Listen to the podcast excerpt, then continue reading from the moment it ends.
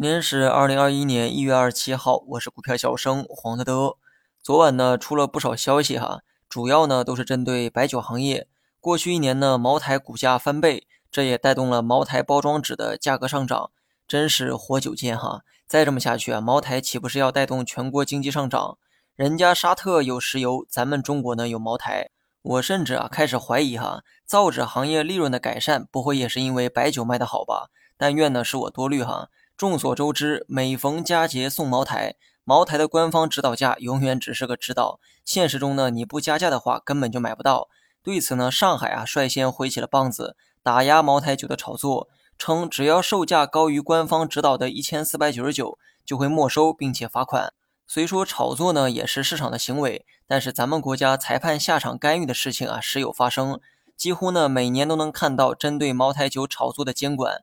每一次啊也会影响到股票的价格，但时间一长呢，又每一次都会创出新高。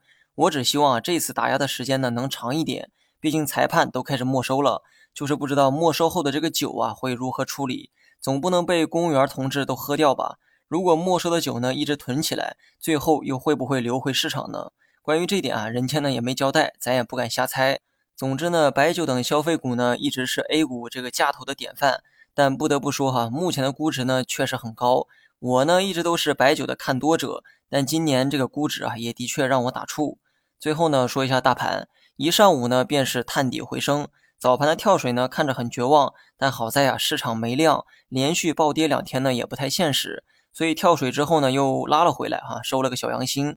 虽然早盘的跳水啊给了很低的一个位置，但我觉得只向下回探一次可能还不够，不排除呢还有回探的可能。